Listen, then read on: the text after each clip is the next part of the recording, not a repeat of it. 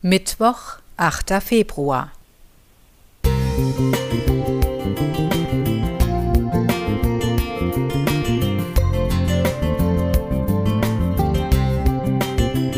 Ein kleiner Lichtblick für den Tag.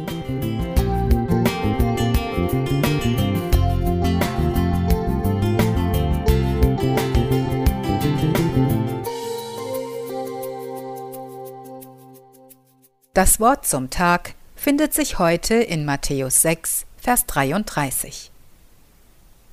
Trachtet zuerst nach dem Reich Gottes und nach seiner Gerechtigkeit, so wird euch das alles zufallen.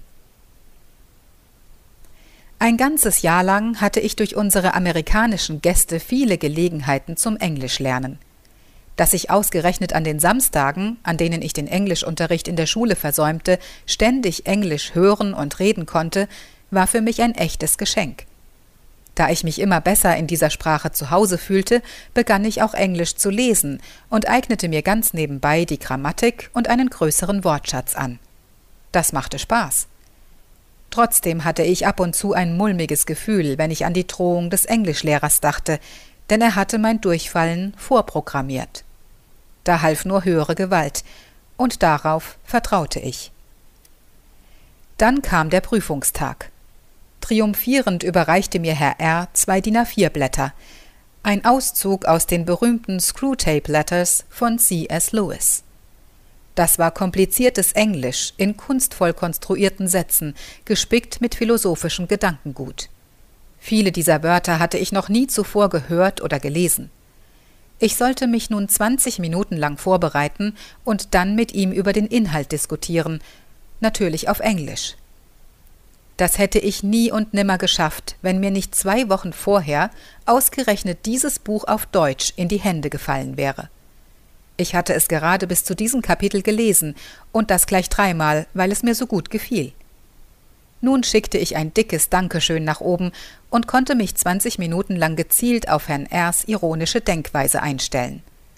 Und dann ging es zu wie beim Ping-Pong. Seine spitzfindige Frage, meine schlagfertige Antwort, die mir der Herr einflüsterte, bis die anderen Prüfer lachten, anerkennend nickten und er mir zähneknirschend eine 2 plus geben musste.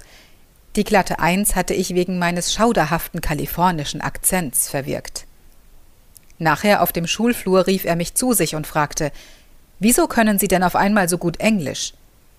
Ich erzählte von meinen amerikanischen Nachhilfelehrern und meiner Lektüre der deutschen Fassung der Screwtape Letters. Er schüttelte den Kopf. Und ich dachte, das hat mir Gott wirklich zufallen lassen. Leider ist Herr R. sechs Monate später an Krebs verstorben. Vielleicht hat ihn dieser Zufall doch noch einmal zum Nachdenken gebracht. Ich habe dafür gebetet. Silvia Renz